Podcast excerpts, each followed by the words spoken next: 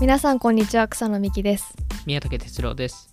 オフトピックはアメリカを中心に最新テックニュースやスタートアップビジネス情報をゆるく深掘りしながらご紹介する番組です。今回のトピックはオープンメタバースの障壁前編をお送りしたいと思います。はいということで今回はですねはい。メタバースについての回、はい過去前編ということではい。メタバースについてはちょっとあ半年ぶりぐらいとかですよね。あそっか。半年ぶりぐらいでしたっけ？はい。37話でメタバースとは何かおエピックゲームスの野はい望っていう回をはい去年の5月ぐらいにやったんですけれども、はいはいはい。久しぶりのというか。確かに。特にその後ちょこっとあれですよね。ノートで年末のノートでちょっと書いたぐらいかもしれないですようん。ねでもあのなんかアップデートみたいな感じでもなかったのであれは。そうですね。ちょこちょこ。はいはい。なんか言葉としては結構出てるんですけどうん。取り上げるのは久しぶりというか確かに。あのーそんな感じですね。はい。なんか結構。うん。はい。結構このメタバースについてはここ多分34ヶ月ぐらい結構がっしりリリサーチをしてて。おおでやっぱりなんか今までだとそのメタバースとはみたいな概念の話をひたすらしてたんですけど、はい。なんかそこではなくてなんか実際にメタバースが実現するのであればどういうふうに実現するんだろうとかそのうーん気になる。作るために何が必要なんだろうみたいなことをはい。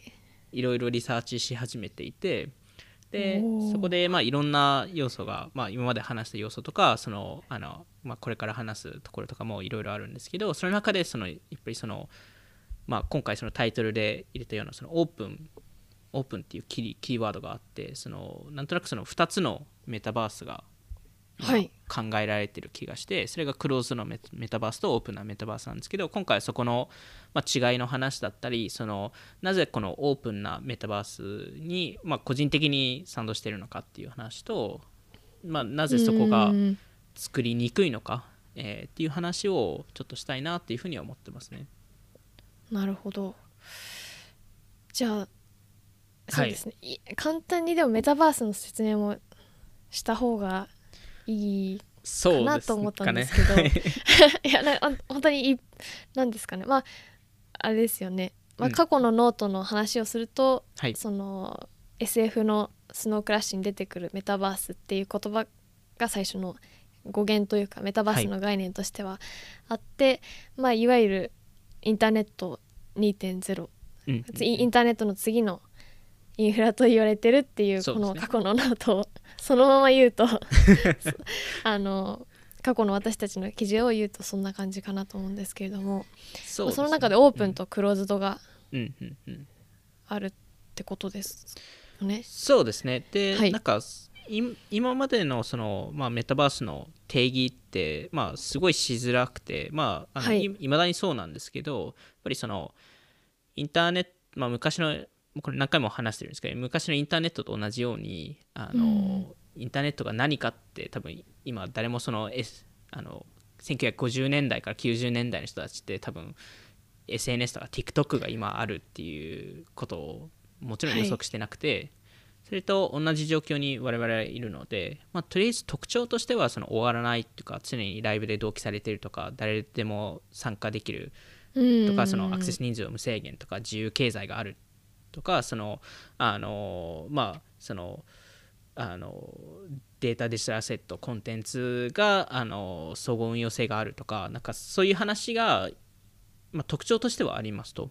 はいでその中で、まあ、今現在今ですよそのはいなんか来年とか3年後とか10年後の話ではなくて今現在その大手プレイヤーの中で一番そのメタバースに近しい体験はどこかっていうと個人的にはロブロックスかなと思ってまして、あら、はい、あれじゃないんですね。あの フォートナイトね。はい。エピックゲームスじゃないんですね。そうなんですよ。あの、フォートナイトは、あの、もちろんそのメタバースに向けて走ってますし、エピ個人的にエピックゲームズはそこのインフラを作る会社だだとは思ってるんですけど、うん。あの今のフォートナイトってメインがやっぱりそのシューティングゲームではい。でえっといわゆるロブロックスが用意した世界しかないっていうところで。でもちろんそのうん。コンサートとかそういう体験とかあるもののそれもフォートナイト。はい。的そうですね。はい。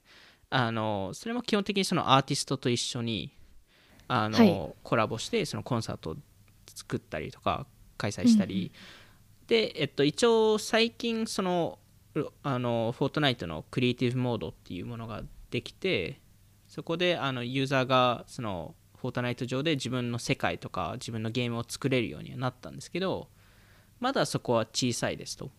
うん。それを考えるとロブロックスって多分一番メタバースっぽい感覚ではあって、うん。あのまあそこはそのなんですかねその3200万人ぐらいの DAU がいる中でユーザーがあのミニゲームみたいなまさにそのゲームを開発して世界を開発してでそこはい。に一つのアバターを持っていろんな世界いろんなロブロックスゲームにを体験できる。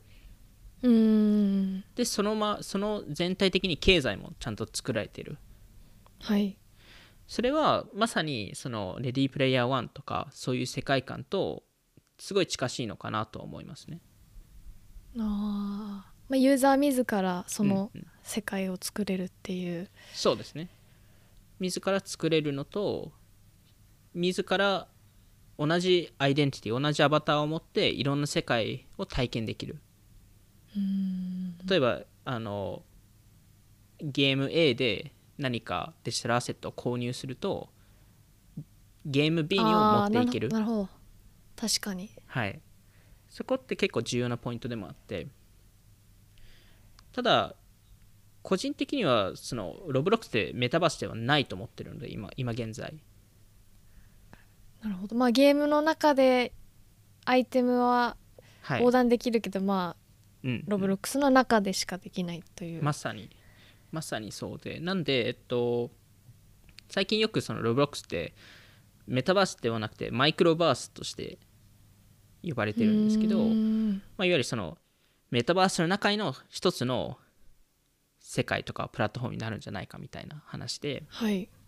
で、えっと、そのロブロックス自体が今後そのメタバース化するには多分2つの道のりがあって。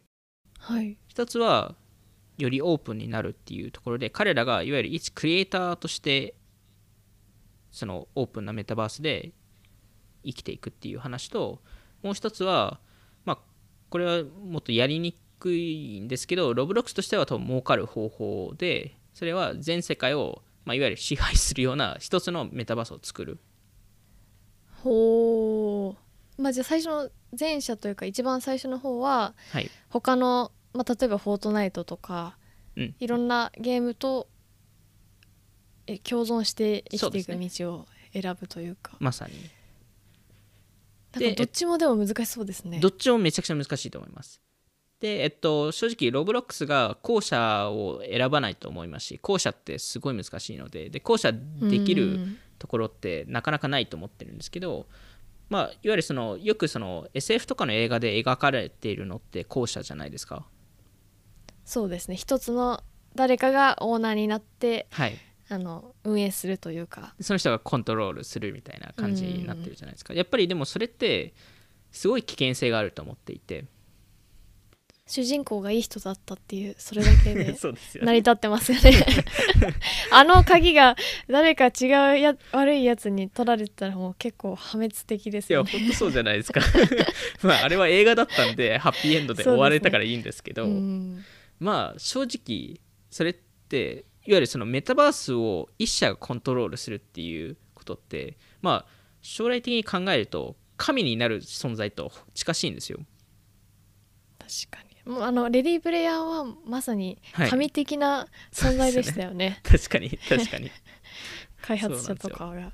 なんでそれをこのリアルな世界とあのデジタルな世界をつなぎ込むのでメタバースってでそういう意味だと、うん今だといろんな国とか政府があるんですけどそれを例えばアメリカだけが支配するっていうことになるんですよ世界を。うんそれって嫌じゃないですか？普通に考えて。あアメリカのシリコンバレーの人たちが、はい。みたいな。でそれが会社単位で例え例えば Facebook が世界をコントロールするっていう、まあ、Facebook がインターネットをコントロールすると同じことになるんですよね。うーんなるほど。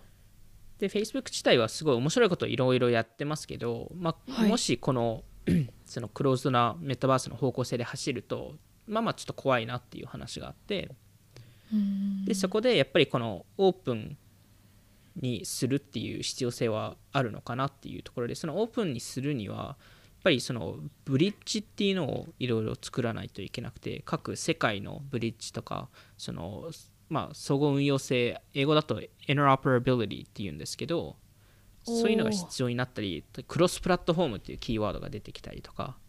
はいなんか今だとその各デジタル世界が壁があるからこそなんかリアルな世界で例えると今あの多分僕と草野さんって今家にいるじゃないですか。はい。家を出てオフィスに入ろうとすると自分の ID をリセットして同じ服も同じものも新しく購入しないといけないみたいなうん。それと同じ概念なんですよね今のデジタル世界は、はい。各プラットフォームがあのいわゆるあのあー。総合運用性がないので。なるほどなるほど。そこの場所にうんうん。移動するには他の何かをリセットしなくちそのリセットしなくちゃいけないという。あなるほど。うん、なんかおなんか今の例えば Facebook の ID って Twitter に持っていけないじゃないですか、そうですね。Facebook に持ってるアセットとうん。かその自分の写真とかって持っていけないじゃないですか。それと同じことで、うんそれがでもリアルな世界だと持っていけるじゃないですか。写真、まあ、うんフィジカルのものを自分のオフィスから家に持っていくと同じことになるので。はいなんでリアルな世界ではできて今デジタルの世界ではできないですと。でやっぱりそのオープンメタバースを作る上では、まあこれはその次回の話になるんですけどそのそういう総合運営運用性っていうのが非常に大事になってそこを作るプラットフォームとかそのツールを作ってる会社が重要になってくるかなと思っていますと。うん。でやっぱりでもこのオーオープン化することによって結構あの大手も結構その利益が出るかなと思いますし、まあ、いわゆる今だとそのオープンソースっていうものもこれに近しいなと思っていてマイクロソフトとかも昔そのオープンソースはなんかクソだみたいなことを昔言っててあの特にあの Linux が出た時にあのすごい批判してたんですけどあのそことすごい今最近では結構シフトしてて前の発言間違ってたみたいなことまで言ってるんでへえ結構その方向性変わりましたと。オープンソース大事だって。大事だっていうのを言って言ってますへー。もちろんその全部でオープンソースは必要ないですけどあのその根本のインフラとしては必要だっていう話で。で、えっと、逆にその Amazon とかは別にそのオープンメタバースだろうがクローズメタバースだろうが多分あんまり多分関係なくて彼らとしては。彼らなりの役割ってあるのでで、えっと、逆に Unity とかあのはやっぱりそのエピックと同じようにそのゲームエンジンを作っているのでそれってクロスプラットフォームのエンジンですし、まあ、そのオープンオープンソースとかオープンメタバースをに賛同しているのかなと思っていますと。でもなんかいお一番最初にオープンになりますっていうのってうん、勇気 勇気勇気っていうか結構必要ですよね。難しいですよねリスクもあるし、うんなんか技術的にも難しそうな挑戦だなっていう。うん。大変。でもオープン性は必要だっていうのはみんな思ってますもんね。そうなんですよね。あのうん。しかも今のインターネットってそこそこ上で作られているのでああのまあなんでこ今まで言った会社の中で2社大手テック企業ちょっと話してないんですけど。はいどこら辺か草野さん分かりますかね？あのリンゴ アップルとはい。アップルとグーグルですよね。そうなんですよ、巨大大企業。はい。あのその2社が結構このオープンメタバースに対して批判的な動きをしてまして。うん。でまあ Google はなんか半分オープンで半分オープンじゃなくてあそこは。なんかはい Android っていうオープンシステムを作りながら、Android って実はオープンじゃない部分も多かったりするんで、まあ、それはちょっと後々話しますけどで Apple は明らかにオープンなシステムってすごい嫌いで、そうですね。はい。まあ、もともとスティーブ・ジョブズもすごいクローズなエコシステム作りたいって昔から言ってる人なのでだからだと思うんですけど、なんかまあその話を、まあ、このオープン VS クローズドっていう話をする前に多分一旦ちょっと歴史の話をしないといけなくてお歴史の時間。あのはい。そのインターネットが作られた時のおおちょっと歴史で、まあ遡りますね。はい。まあ、ちょっとさらっと話すんですけど、まあ、いわゆはい。る今回も、い、わゆる今回ってそのインインターネット2.0を作るタイミングなのではい。その過去のインターネットと今回のインターネットを作る上での違いっていうのが明らかにあるんですよ。はいで、えっと、昔は、まあ、いわゆる1960年代から90年代にそのインターネットってあの大体その政府の研究機関でしたりその科学者でしたりそのノンプロフィットとかが作ってたんですよね。で彼らって何を作ったかっていうと、まあ、今そのインターネットがある上でのそのプロトコルとかスタンダードを作ってたんですよね。うーん例えばあのメールシステムとかアットマーク。そうですね。昔だ何とメールって同じパソコンでしか送れなかったんですよ。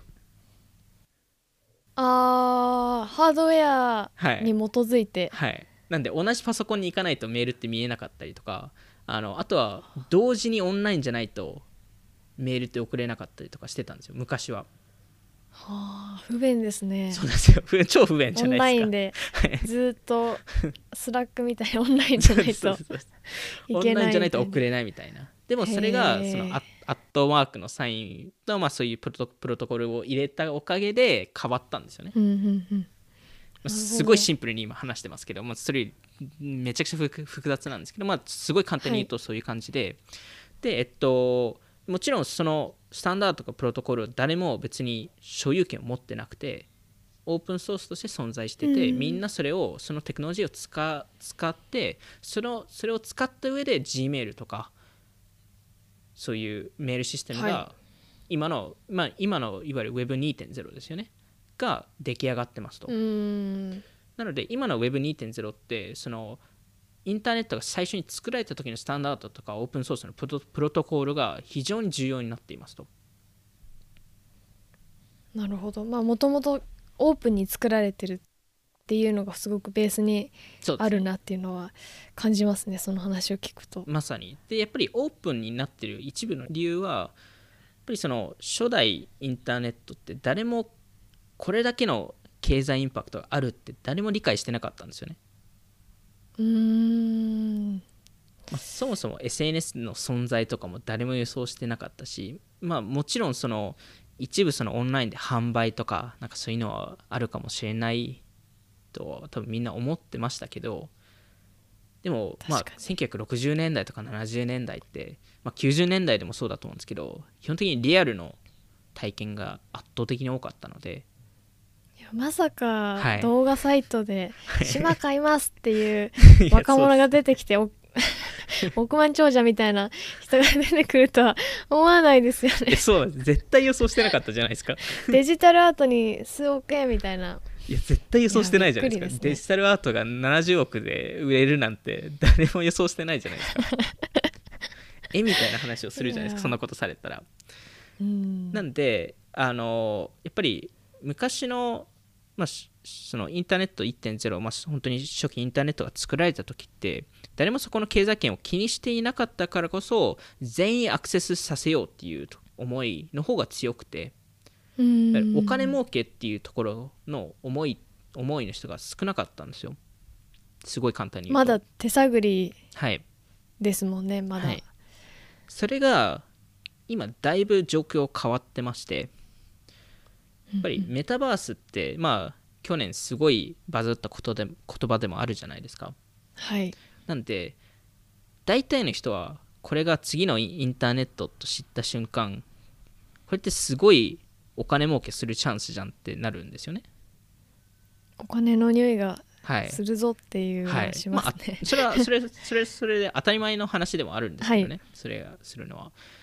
ただそのおかげでいわゆるその今回その政府の研究機関とかそういうノンプロフィットがメタバースを作るっていう話にならないんですよ。うーん。どちらかというと会社が作るようになるんですよね。うーん。で会社が作ってしかもそれがすごい経済圏につながってるっていうのを理解してる人たちだからこそどこまでオープンなものを作るのかっていう疑問がすごい出てくるんですよ。す確かにうん。それなんかまあ難しいですねそれ本当に。さっきも言いましたけどその、はい。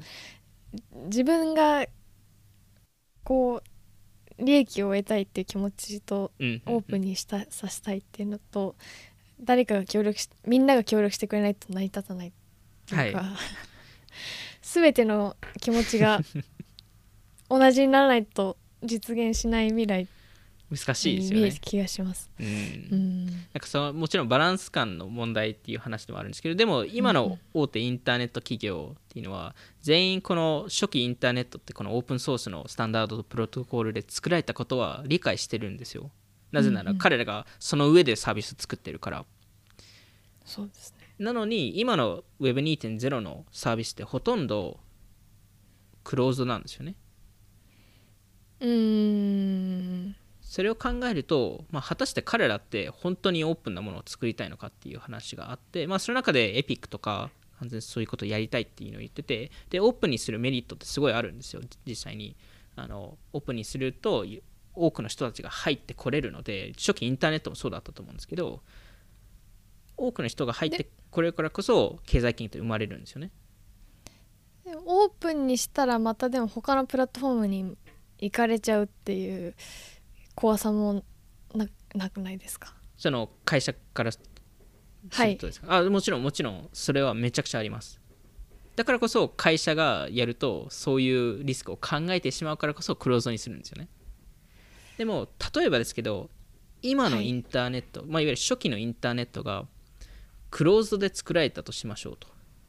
本本当になんかたとわかんないですけど5社 ,5 社しか5社が集まってインターネットっていうものを作ったとするとそうすると場合によっては全アクションが課金制になったりとかする可能性ってあって例えばそのブラウザー自体ももう Chrome とインターネットエクスプローラーしか許しませんと。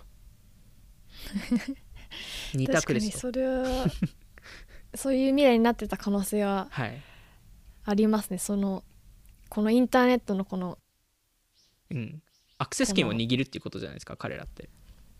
確かに。今だと誰でもアクセスできて誰でもそこで物を物の売りをできてで誰でもコンテンツ作れるっていうところが全アクションもしかしたら課金になってて例えば JPEG をダウンロードする JPEG の画像をダウンロードするだけでお金かかったかもしれないですしでなんかピングだと別の会社が提供してるんでそれだと別の料金かかったりする可能可能性がありましたし。でも別に逆にそれももう数数社しかコントロールしてないのでもうそのオプションしかないですと、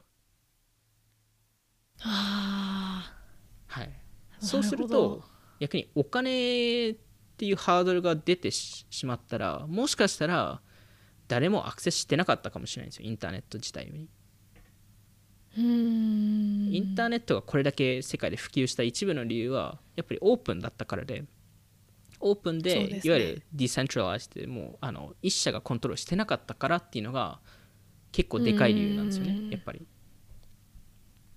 でも今はもはい。うなんていうかプラットフォーム大手プラットフォームまさに Google とか、うんうんうん、Facebook とかも Google もうんそうですよね。はい、一部のアメリカのうん、場所場所というか人たちが握ってるっていうのはね。ある意味対照的ですよね。初期のインターネットとは。まさにまさにそうなんですよね、なんでそこはすごい個人的に気にしていてでやっぱりそのおかげでオープンメタバースみたいなものはいわゆる本当に次のインターネットを作る上ではすごいハードルになってると思っていて。で特にハードルなのがアップルだと思ってますほうもう独占しはい。一人で してるから。でちょっとここっから結構アップルの話をするんですけどはい。あのちょっと前もって言うとアップルファンの皆さんにちょっとすいませんと。あの僕もアップル大好きなんであのアップル商品めちゃくちゃ使いますしあのすすごいスティーブ・ジョブズもすごい起業家ですしティム・クックさんいいですよそんな前置き。いやいやただただこのオープンメタバースうん。まあ今の実際にインターネットもそうなんですけどアップルってすごいポジションを取ってましてはい。あのいわゆるもうインターネットのゲートキーパーにほぼなってるんですよ彼らって。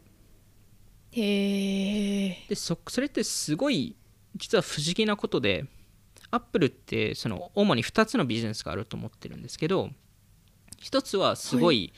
切実でこのオープンな、まあ、いわゆるその自由市場っていうんですかねフリーマーケットの中で勝ち取ってるビジネスがあってでもう1つは完全クローズドで独占してるビジネスがあるんですよ。ハードとソフト。そうです。ですか？まさにそうで。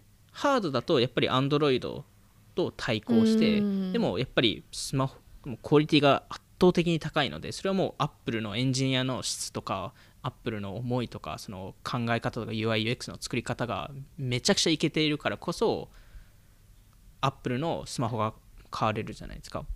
うん、みんなにこうクリエイティブなはい。ツールというかなんかオープンですよね、うん。ツールとしてはすごく。そうなんですよね。なんでまあいわゆるはあのハードウェアなので別に誰でも他のうん。スマホを選べばいいんですけどやっぱり Apple がはいいいプロダクトを出してるからこそシェアが高いですと。なんでそこはそ,、そこですごいうまく勝ち取っていてただ逆に特にアプリストアなんですけどがすごいクローズドなエコシステムでで、はい。ここがすごいまあすごい究極に言うと悪質だなっていうところまでいっちゃうんですけどあのまあそのクローズドにしてるやり方がいくつかあってその中で主に3つ話しますとはい。まずアプリ配信の制限をしてますと。うん。で今だと Apple Store Apple のアプリストアのみでしかアプリ配信ってできないんですよね。iPhone 上だと。はい。いわゆる第三者のアプリストアって立ち上げられないんですよ。うんそうですね、はい。でそれってちょっと Android は別で Android はできるんですけど、まあ、Android は Android でちょっと別の問題があるんですけど、まあ、それが1個目ですと。で2個目が Apple が全アプリを承認しなければいけないですと。うん。結果として Apple が全部判断してますと。はい。で3つ目が Apple のアプリストアに連携してるからこそあ Apple の決済システムを利用しないといけないですと。うんそうすると、アップルの、まあ、これよく言われる30%の手数料が、えーもうはい。そこしか使えませんっていう形に今なってまして、それがすごいクローズドなエコシステムですっていうのが、うん。まあ、その全体の話になりますと。なるほど。はい、で、えっと、もちろんその iPhone 市場だと、まあ、いわゆるスマホ市場だと、アップルってもうすごい勝ち取って、今、アメリカだと多分66%ぐらいのマーケットシェア持ってるんですよ。うん。で、えっと、アプリストアだと75%の市場あのマーケットシェア持ってて。はい。ただこれってどんどんひあの Android とのリードって広がるんですよ。なぜかというと今アメリカの10代たちだけを見ると80%が iPhone 持ってるんですよ。うん。なんで明らかに iPhone の流れが今後来るのでですごいまあまあめでもやっぱり iPhone は人気なんですね、めちゃくちゃ人気です。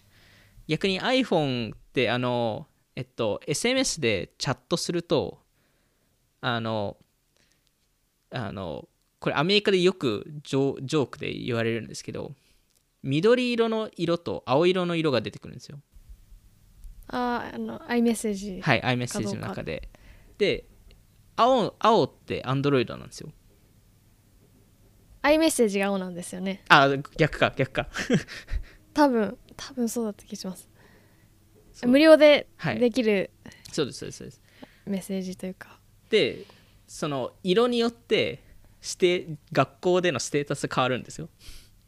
へえあ君 iPhone じゃないんだみたいな。いやまあでもありますよね。なんかちょっと日本でもそれはあるんですね。あるような、うん、でもやっぱり iPhone の方がかっこいいっていうのはああはいはいはいなんかきっとあると思いますね。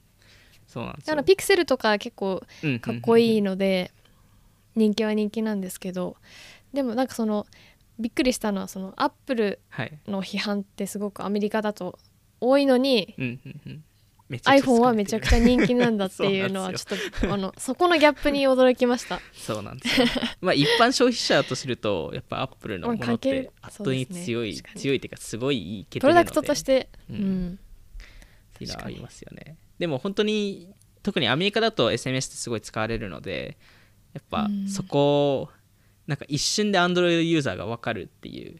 うん。いわゆるなんか確かに差別要素ですよねほぼ。考えると。そうですね。一瞬でわかる。わかるしわこれこの SMS 有料かってなりますよね。確かに。あ iMessage だと無料だからなんかいっぱい送れるなっていう共通のなんか喜ね嬉しさありますけど。そうなんですよ。なるほど。まあななんででここのそのオープンなエコシステムではなくてクローズなエコシステムを作ってましてそれっていろんなその競合を省いたりとか場合によっては業界を潰したりとかしてるんですよね。で特にあのまあ潰しているっていうかその止めてる成長を止めてる業界っていうのが特に一つありましてそれがクラウドゲーミングはい。の話で、まあ、過去にちょっとクラブハウスでもこの話でしましたけどあの、今音声コンテンツとかその動画コンテンツでストリーミングがもう普通じゃないですか、うーん。もう Spotify とか Netflix とかが、えっと、もうスタンダードになってるじゃないですか、まあ、はい。いわゆる音楽のバンドルじゃないですか。いわゆる。そこが、えっと、ゲーム業界では実は起きてなくて。はい。で、えっと、ゲームバンドルがない理由っていうのはアップルのせいでで、えっと、例えばその Google とか Google スタジアっていうクラウドゲーミングサービスがあったり Microsoft も xCloud っていうものがあるんですけど彼らもともとアプリストアにアアプリを出せなくて。はい。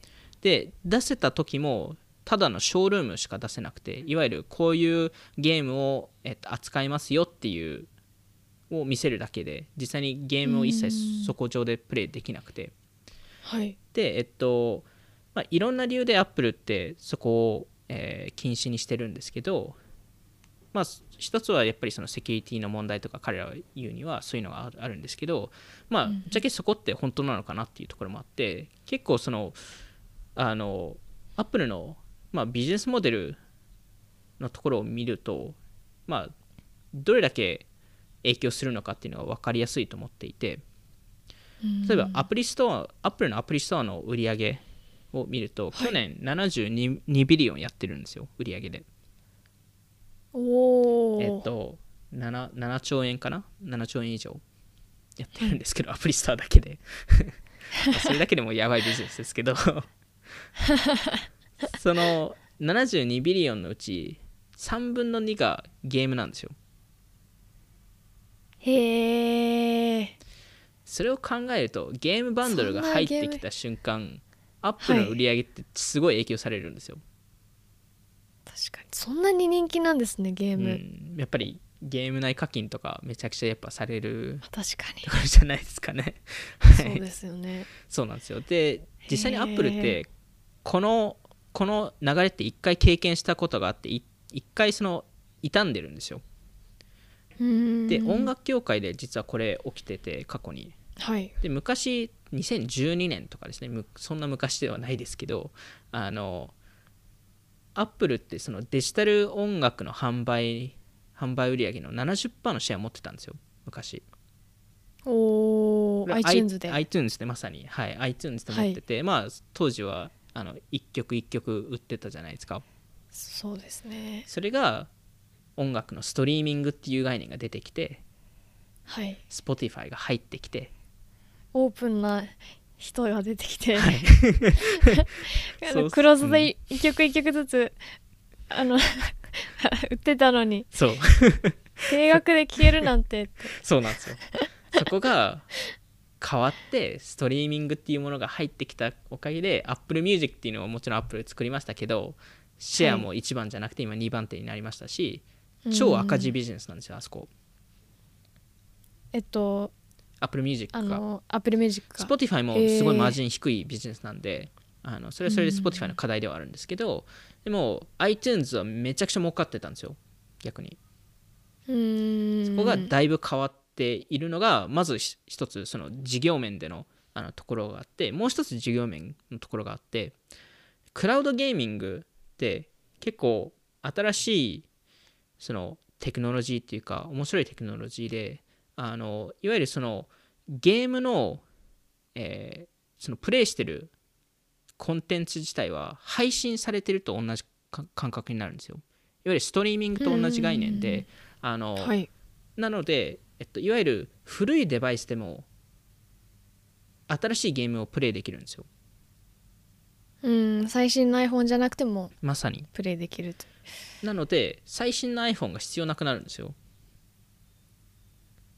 いらないですねじゃあもう新作のそうなんですよ。そうするとハードウェア事業に 結構影響が出てくるので。あー。えーでも結局でも iPhone の価値もちろんそれそれ以外にもいっぱいあるのでうあれなんんですけどまあリスクとしてあるじゃないですか、確かに。そうですね。うん、っていうのもあってアップルとしては結構怖いところなのかなっていうところで結局アップルはそのもちろんゲームバンドルを許したのは許したんですけどいろんな変な条件を入れててうん。全ゲームがアップルが承認しないといけないとか全ゲームが個別のアプリじゃないといけないとか。あで結局その Google スタジア経由で経由でプレイができなくてスタジアえっとなんだろう。えっと Google スタジア Call of Duty とか Google スタジア Fortnite が別アプリとしてあってそこをそれをプレイするっていう感じになるので。ん。なんか結局なんか1アプリじゃんって終わっちゃうんですよね。確かに。いやでもなんかその iTunes のうんうん。Spotify に負けてしまったみたいなところでうんでもこんなに iTunes で売り上げが立ってるのに ストリーミングにストリーミングというオープンなはい。場所を自社でやるのちょっとまだかなって思っちゃいそうですよね。自分がそうですね。アップルの人だったら。そうなんですよね。これでめちゃくちゃ売り上げ立ってるんだから、まあ、いつかストリーミングにななる未来があったとしてもちょっとまだみんな1曲ずつ買うでしょって。そうなんですよ。だからこそ多分 思っちゃ Apple いそう Music ですよね。って出遅れたと思うんですよ。うーん。だからこそ Spotify じゃあそのすぐうんうんうん、Spotify みたいなの作ってたらまあいけたかも。まあそうですね。シェアは取れたかもしれないですけますもんね。ど、あの事業としては多分赤字のままだったと思うのでうん。それはそれで多分課題としてあったのと、まあ、iTunes の売り上げを殺すことになるのでアップルとしてそういうことをやりたいのかっていう話もありますよね。やりたくないですね。そうですよね、やるのに勇気がいりますね、まあ、結構勇気が必要ですよね。覚悟。が勇気どころじゃないです 確かに。自社のなんか柱を自ら壊して、まあ、アップル自身それに結構慣れてるのはうん。慣れてますけどね、iPhone 新しい iPhone を出すたびに過去の iPhone を捨てるっていうことにもなるので。まあそれそれ慣れてるもののまあまあ規模感がちょっと違う気がするので、そうですね、うん。確かに。まあ、ちょっとそういうのもあって結構でもはい。クラウドゲーム自体ってメタバースにし非常に重要な存在でもあってやっぱりそのうん。一つのアプリでいろんな世界をいろんなゲームを遊べるっていうのはメタバースっぽい概念でもありますしうんうん。そもそもそのクラクラウドゲームっていうのは今後メタバースのあのその実際コンテンツ作りの上で結構重要なインフラにもなるのでそれを考えると、アップルがこれを全部止めてるイコールここの市場の発展が遅くなるんですよね。ゲートキーパーですね、はい本当、にゲートキーパーなんですよ。でやっぱりアップルに対抗できる人たちってすごい少なくてぱりそうんのスマホの売り上げが多いところこそアップルに対抗できるものの対抗すると止められて売り上げ下がるっていうことになっちゃうのでやっぱりその中で対抗、まあ、できるのは数社いるんですけどやっぱり注目されたのはエピックかなっていうところで。あー対抗してましたね。去年の今も。う8月にしましたよね。まだまだできないですよね。はい。まさにまだできないんですけど。あのまだアップルで使えないですもんそうなんですよ。ねそうなんですそうなんですよ。なんで去年の8月にエピックがあのアップルストアを飛ばして自社の、うん。まあ、いわゆる決済方法 direct payment というものを出して、でやっぱりアップルのその30%の、まあ、よく税金って言われるんですけどその手数料がないからこそ20%ディスカウントでそのいその彼らの、えっと、 V-Bucks っていうあのゲーム内通貨を販売したんですよ、うん。でもちろんそれってアップルストアの規約上も大問題でバンされバンされることになるんですけどでもそそれが上がってた4時間から5時間ぐらい上がってたんですけどあのフォートナイトのユーザーの半分が買ったんですよ。へえであのエピックゲームズのあのティム・スウィーニーさんが言っててしかもすごい。そのアップルストアで買うとすでにカード登録してるじゃないですか。はい。なのですごい簡単じゃないですか買うのって。でも direct payment の場合だとそのまあほとんど使った人がいなかったのでやっぱり自分のカード情報をもう一回入れ直す必要があって、まあ、その手間うんがあるんですけど、それを無しそれをまあ対応しつつフォートナイトのユーザーの半分が買ったんですよ。それを考えるとやっぱりその20%の差っていうのは結構あありましたと いや20%まあでかいですよね。なんていうかそうですね。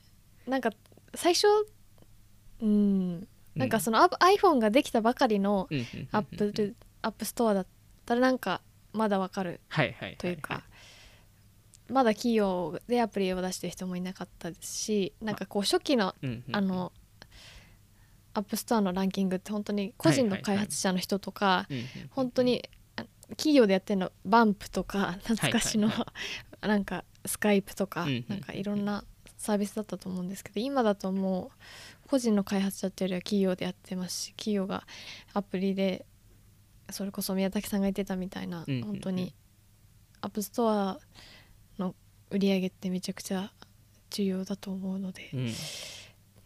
難しいですね。大変なんか大きい税そうですよね。金ですね。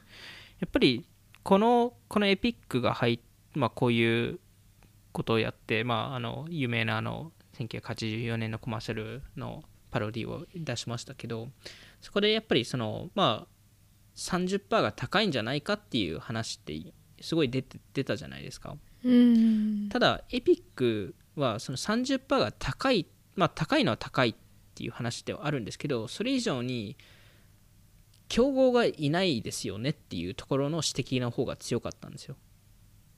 うーん。アップルの競合。そうですそうです。アップアップルのああの iPhone 内で競合がいませんよねっていう。アップルしかそのあのサービスがいないのでだから全員30%を払わないといけないですと。でそれを例えばですけど今のクレジットカード業界はい。を見ると、えーその差っていうのは結構分かってわ分かりやすくて、まあ、カードプロバイダーだと例えばアメックスとかアメリカンエクスプレスとかマスターカードとかビザとかいるじゃないですか。はい。で彼らって大体加盟店から1.5%から2.5%を取るんですよ。うん。でまず低い理由とすると、まあ、30%と比べると圧倒的に低いじゃないですか。はい。低いのはやっぱり競合がい競合がいっぱいいるからでうん例えばビザが急に20%チャージしても加盟店もビザを使わないことになるだけなので。うん。なので、えーっとまあ、まず低いですと。でプラス、まあ、彼らなりにいろんなコストとかバリュー提供してるからこそそのパーセンテージを取れるわけで。でそれをそれと比べるとやっぱりアップルの費用って高く見えてでその実際にゲームストアとか、まあ、そのアプリストアを運営するコストではい。いくらぐらいかって考えると、えー実はあの見れるベンチマークがあるんですよ。でそれは、まあティム・スウィニーさんがエピックゲームストアってあの PC ゲームストアだと2番手のシェアを持ってるところなんですけどはい。そこのコストをもう説明してて彼ら大体決済処理で2.5%から5%ぐらい払ってるんですよ。でプラス、えー CDN とか、まあ、他のあのバンドウィスとかそういうコスコストがあってそれがい1から1.5%で、まあ、大体5%から7%ぐらいかかるんですよエピックゲームズからすると。はい。あのあの1個のストアを運運用するには。うん。だからこそエピックゲームズっていうのは12%チャージしてて30%じゃなくて。でそれでも5%のマージンを取れるのでそれで一応ちゃんと,、えっと黒字化できるビジネスだっていうのはティム・スウィニーさん自身は言っていますと。うん。でもちろんアップルは多分エピックの100倍ぐらいのスケール持ってるあのアプリストアなのでまあ多分コストってより定額でもらえるっていうところとまあしてなくても今現在のコストと比べて56倍ぐらいのをチャージしてるんですよアップルって。そんなに、はい。えー そんな会社いますっていうところはまず一つあって。でそこに、まあ、それがアップルが下げろっていう話ではなくてそこに競合が出出た場合にアップルは下げないといけないんじゃないかっていう話になるんですよ。でもちろん競合が出た場合はい。あの初期のアップルストアで草野さんが言ったようにその初期ランキングに出るとかそういうユーザー獲得にすごいアップルストアってつながってたと思うのでその場合だと30%のバリューがあったと思うんですよ、うーん。なんで競合が出て例えばエピックがあの同じレベルで出て12%チャージしてアップルが30%チャージしたらゲーム開発者としてはアップルの30%分のバリューがあればアップル選びますしなければ他社に行くじゃないですか。はい。もしくはアップルがコスあの30%から15%とか10%に下げないといけないじゃないですか。そこのそのフリーマーケットその自由経済自由市場がんあればアップルも自動的によりバリューを提供するもしくは費用を下げるんじゃないかっていう仮説ですよねこれは本当に市場を独占してるはい。しまっているんですね。そうなんですよ、まあ、だからこそそれがあって逆に今今、まあ、その影響でアップルが例えばその30%から10%になったとするじゃないですか。はい。そうするとそこの残りの20%分の負担ってすごい、えっと、開発者もしくはユーザーがベネフィットするんですよ。いわゆる、えっと、開発者がユーザーに対してより低い値段で提供できる。もしくは同じ値段で提供してより利益が利益を出せるっていうことになるんですよね。うーん。でそれをやることによってどんどんそういう開発者が成功してでそれでどんどんゲームがでかくなってユーザーをどんどんあの招いてで最終的にアップルもそれに対して儲かるはずっていうのが、まあ、ティム・スウィニーさんとかそのオーオープン市場をあの、まあ、あの応援する人たちが言ってる話で。はでそれが例えばなんですけどこのアップルの30%の、まあ、税金って呼ぶ呼ぶんだと税金なんですけどあのロブロックスとかってまさにこの課題に面してて。あはい。ロブロックスってそのクリエイターに対してあのまああそこってゲーム開発してるのってもうユーザーじゃないですか。開発者とか。なんで、はい。彼に彼らに全体の売り上げの24.5%しか払えないんですよ。でそれをやってもめちゃくちゃ赤字なんですよ。ロブロックスとして。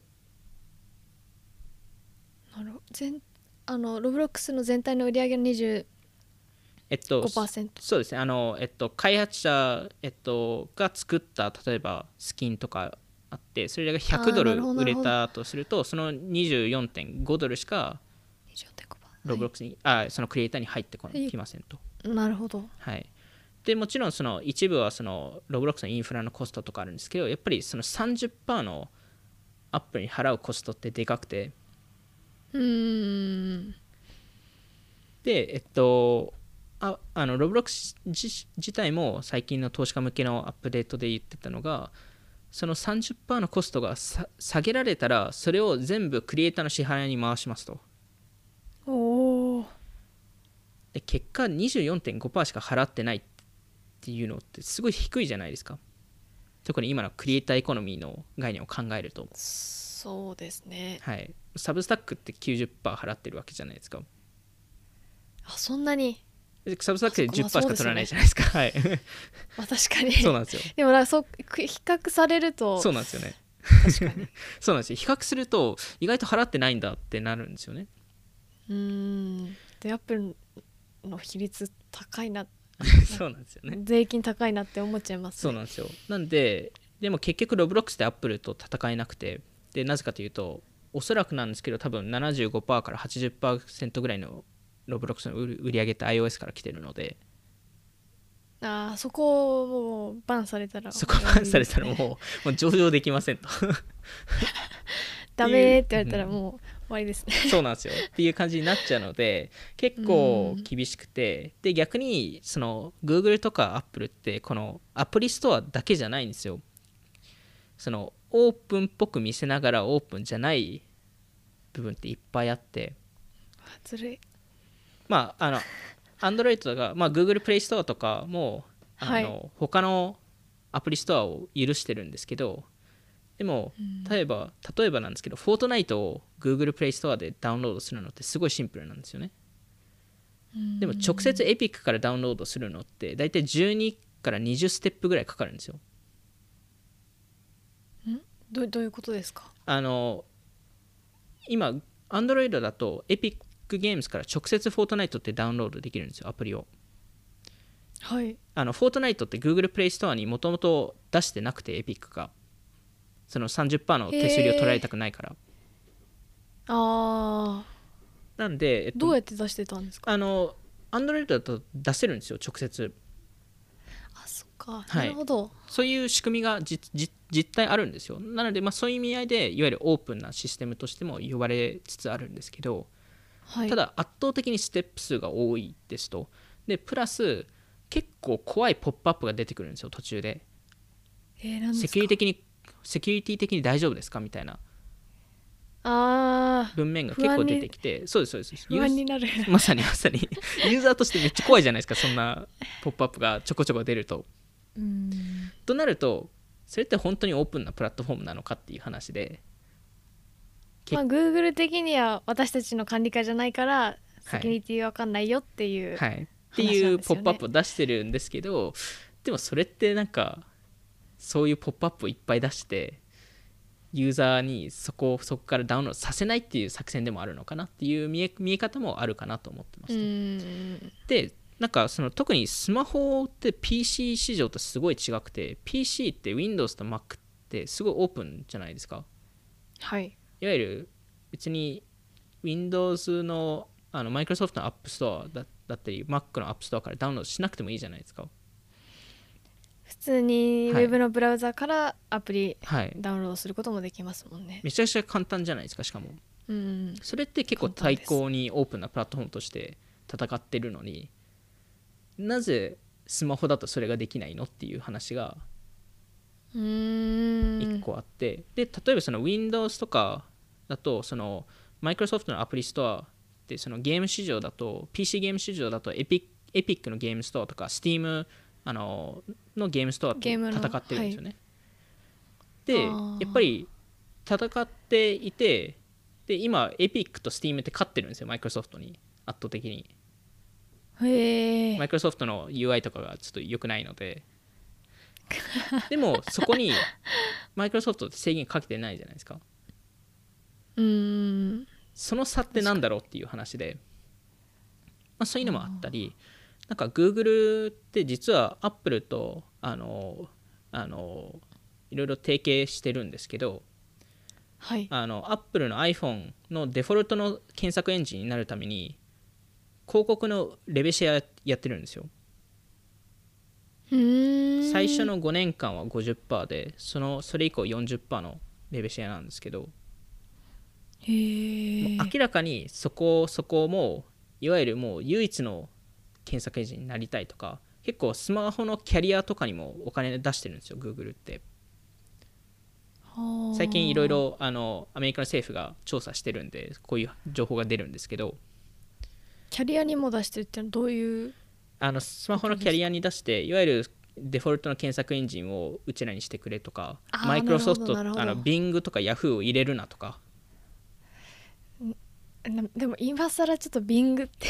まあまあ今更今これはこれはでも。これは2012年とかそそのレベルです。なんであの今はもちろん別にでもなんか分かりますけど。いやあの Google のことが好きなわけではないんですけどビン ビングってたまになんでこれビングなんだろうっていうのありますよねこのデフォルトビングなの、ビングの話はするべきじゃなかったかもしれないですいやいやいやあのありますよねまあ、こクオリティの差が圧倒的にあるのはあるんですけどでもまあうんいわゆるそこで勝負してなくて、はいいわゆるアクセス権を許さないっていうレベルからのレイヤーからやってるっていうのは、まあ、果たして正しいのかっていう話があったりあとうんアップルって昔、まあ、そのあの iPhone が出て最初の5年間サファリしか使えなかったんですよ。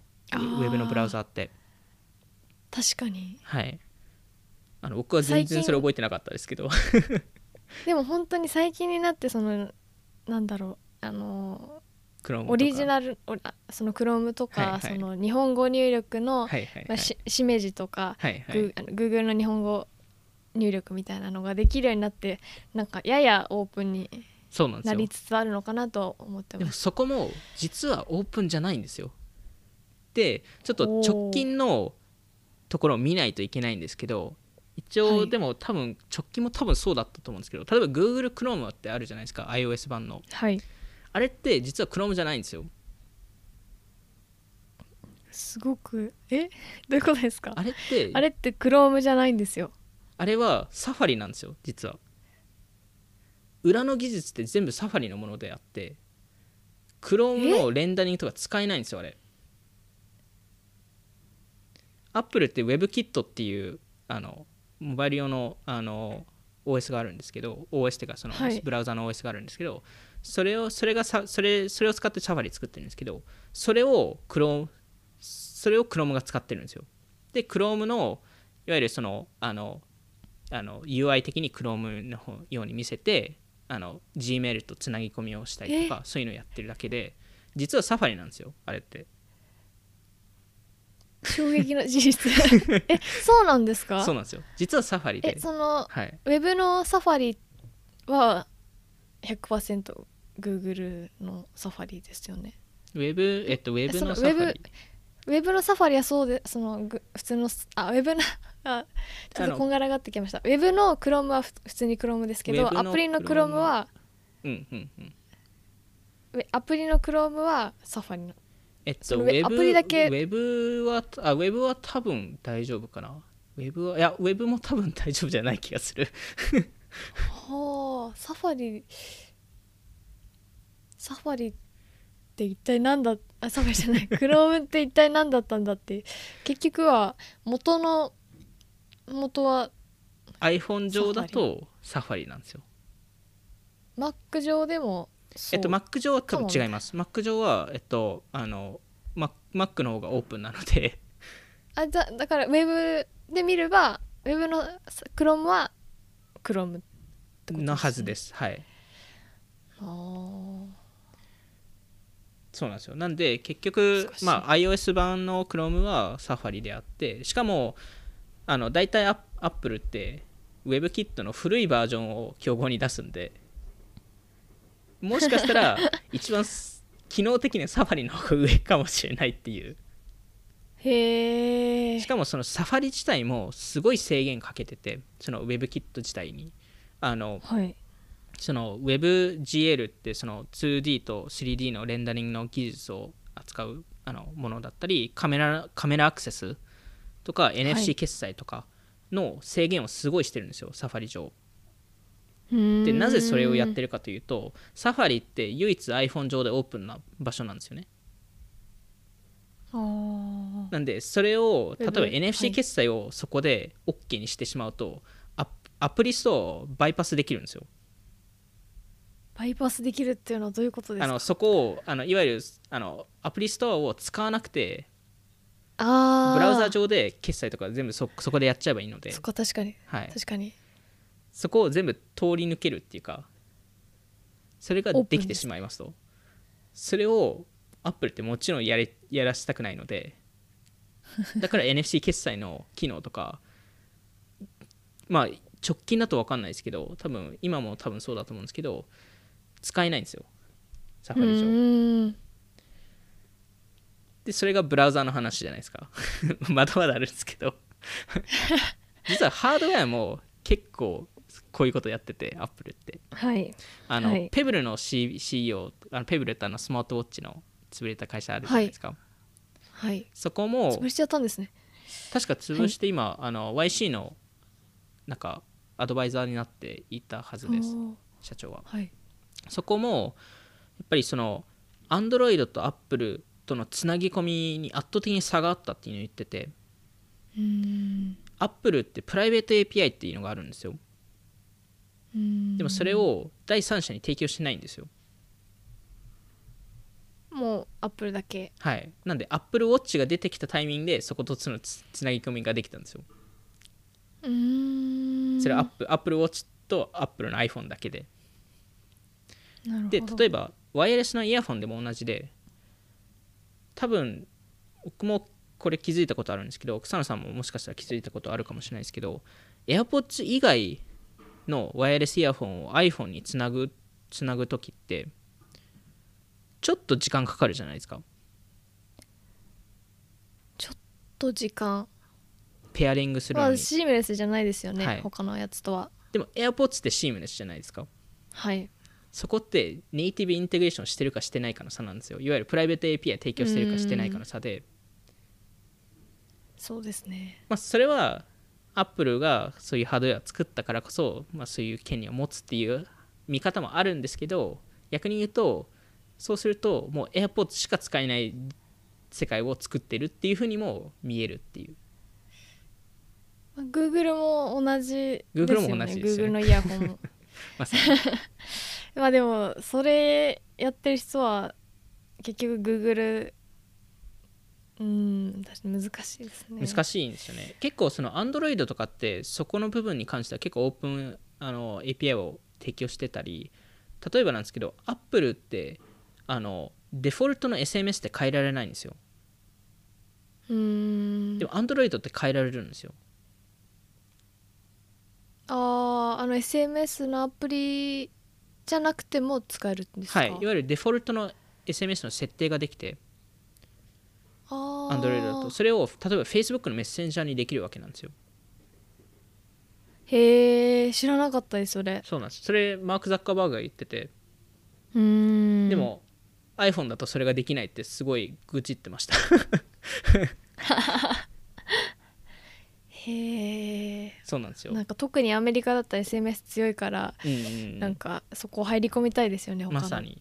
サービスの人たちは。そうなんですよ。でもやっぱり iPhone がそこを許さないっていうところで、まあ、Apple がそれを許さないっていうことで結構そこに苦しむ会社が出てきて結局そのまあ iPhone で勝ち取ったものの Apple の iPhone ってその iPhone っていうプロダクトだけで見るとなんか足り足りないっていうか iPhone はそのハードウェアだけのプロダクトではない風になっちゃってるので今はうんいわゆるもうバンドルになっているんですよね。ハードウェアと OS とディストリビューションネットワークと決済システムと他のサービスのバンドルで iPhone になっているので、うんハードウェアの部分だけオープンソースに、オープンソースというか、あのその自自由市場で戦うっていうのは、それはそれで正しいのかっていう議論が必要なのかなと思いますね。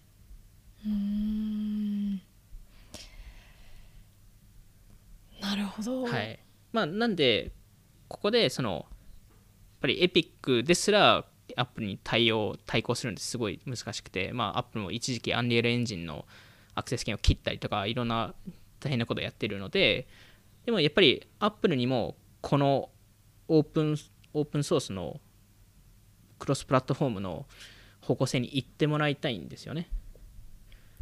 むしろ行かないと結構厳しいですよね。他のアップルが動いてくれないとそうなんですよね。何かしら協力してくれないとうん、成り立たない世界、成り立たない世界で唯一多分クローズドなプラットフォームでアップルがその一部支配クローズドメタバースの支配権を持つっていう形になると思うんですよね。今今のままいくと。で多分それはアップルが目指してる世界でもあってそもそうん。もフラッシュって昔あったじゃないですか。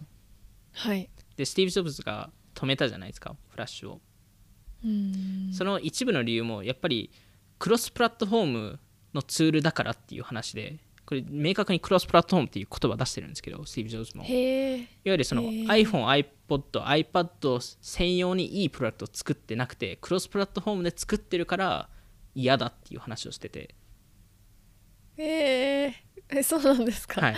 まあああの、まあ、スティー。ブ・ジョブズの考え方で言うとそれは自然な話だと思うんですけど彼はやっぱり、はい。アップルのいいものを作ってほしいっていう話なので。うん。なんですけどでもこのクロスプラットフォームとかオープンな概概念ってすごいアップルにとってもすごいベネフィットしてると思っていて例えばうん。Unity ってなぜすごい伸びたかっていうとアップル以外のユーザーにも対応してたからっていうところもあってうんだからこそゲームの市場がすごい伸びてであとクロスプラットフォームのゲームってすあのエンゲージタイムが上がるんですよ大体。フォートナイトでもこのこの調査ってあったんですけど友達まず友達とプレイすると1人でプレイしてるより2倍のあのエンゲージ時間うん。あるんですけど、さらにクロスプラットフォームは他のいろんなデバイスで友達とプレイするとそさらに2倍エンゲージタイムが上がるんですよ。へえ結構上がりますね。そうなんですよ。いそれも聞いてすごいびっくりしたんですけどそこのエンゲージタイムが上がるイコールよりそのゲームに滞在してるんで、まあ、おそらくより課金してますと。それってアップルの最終的に利益につながることなのでいいことですこのよねオーオープンソースっていうか、まあ、そのクロスプラットフォームとかそのあの、まあ、そのオープンメタバースっていうところはそのアップルがなんか支配したいのも分かるもののすごいメタバースの可能性を小さくしてしまうのかなと思い思っていて。うん。だからこそアップルには3つのことをやってもらいたいですと、まあ、こんなこはい。のポッドキャストで要求しても何も変わらないと思いますけど、まあ、どちらかというと そのレギュレーターとかその法律面、まあ、政府側がそこれを言わないといけないと思うんですけどなったらいいなっていう。はい。はい。まずは Windows とか Mac と同じようにどんどのソースからもアプリのダウンロードを可能にすること。うん。で2つ目が第3外部のアプリストアをの存在を許すことで3つ目に開発者に決済ソリューションとか決済システムを自由に選ばせること。ああのアップルだけじゃなくて。アップルだけじゃなくて。はい、エピックを使うなり他のものを使うなり。でこれをやるとそのす総合運用性とかそういうオープンメタバースにつながるのかなとは思うのでで全体的にエコシステム的にもすごい良くなると思っているのでまあそういう方向性になればいいなっていうところで今回多分ちょっと終わりにしたいんですけどあの、まあ、次回はもう第三者のはい。プラットフォームを許すっていうのって結構難しいと思います。難しい。なんか難しいですしその規模感のあるうん、プラットフォームを作る作れる人がどどれぐらいいるのかなっていうのもちょっと難しそうだなと思いつつでもそこの制限を今までかけてたからこそこういう状況が起きてるそうなんですよね。なんで、ペブル自体もあのアップルってすごいあの問問題があってやっぱりペブル上でア,、アプリストアって作れなかったんですよ。うーんとかあのまあロブロックスがなぜ今許されてるかわかんないですけどロブロックスもアプリストアって持ってるのでいわゆるゲームストアですよね。はい。それも本来はアプリストアだと許されない話なのでそこを、まあ、いわゆる小さくても別にいいと思っていていろんなプレイヤーが。ただいろんなオプションがあるっていうのが重要だと思ってます、なるほど。じゃあ後半は後半はようやくそのオープンメタバースについて ようやく話せるかなって思うんですけどまあこの前半は このオープンメタバースを作る上でいろんな壁があるっていう話をしたかったっていうところですね。うん。なるほど。じゃあ後半をちょっとまた来週楽しみにしていただいてということで、はい、こん今日はこんなところでしょうか？はい、はい。じゃあ今回も聞いていただきありがとうございました。オフトピックでは YouTube やニュースレターでも配信していますので気になった方はオフトピック JP のフォローお願いします。今回の収録は YouTube でも聞くことができます。ではまた次回お会いしましょうさよならさよなら。